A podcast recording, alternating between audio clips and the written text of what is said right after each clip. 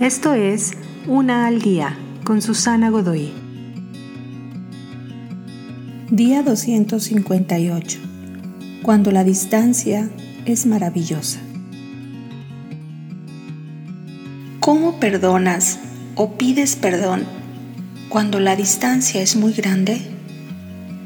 Algunas veces la distancia es necesaria. Un cónyuge distanciado o alguien seriamente herido por ti. Tal vez alguien que abusó de ti en algún sentido.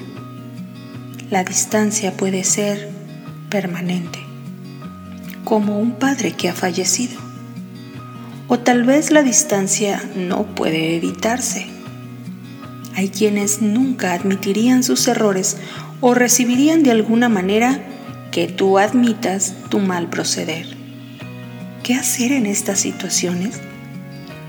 Mientras que el escenario ideal es que las dos partes se perdonen mutuamente, la forma en que ellos responden o incluso su presencia no debería detenerte de pedir perdón o de ofrecer el tuyo.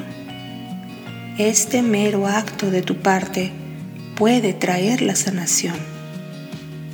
Algunas personas escriben una carta pero nunca la envían.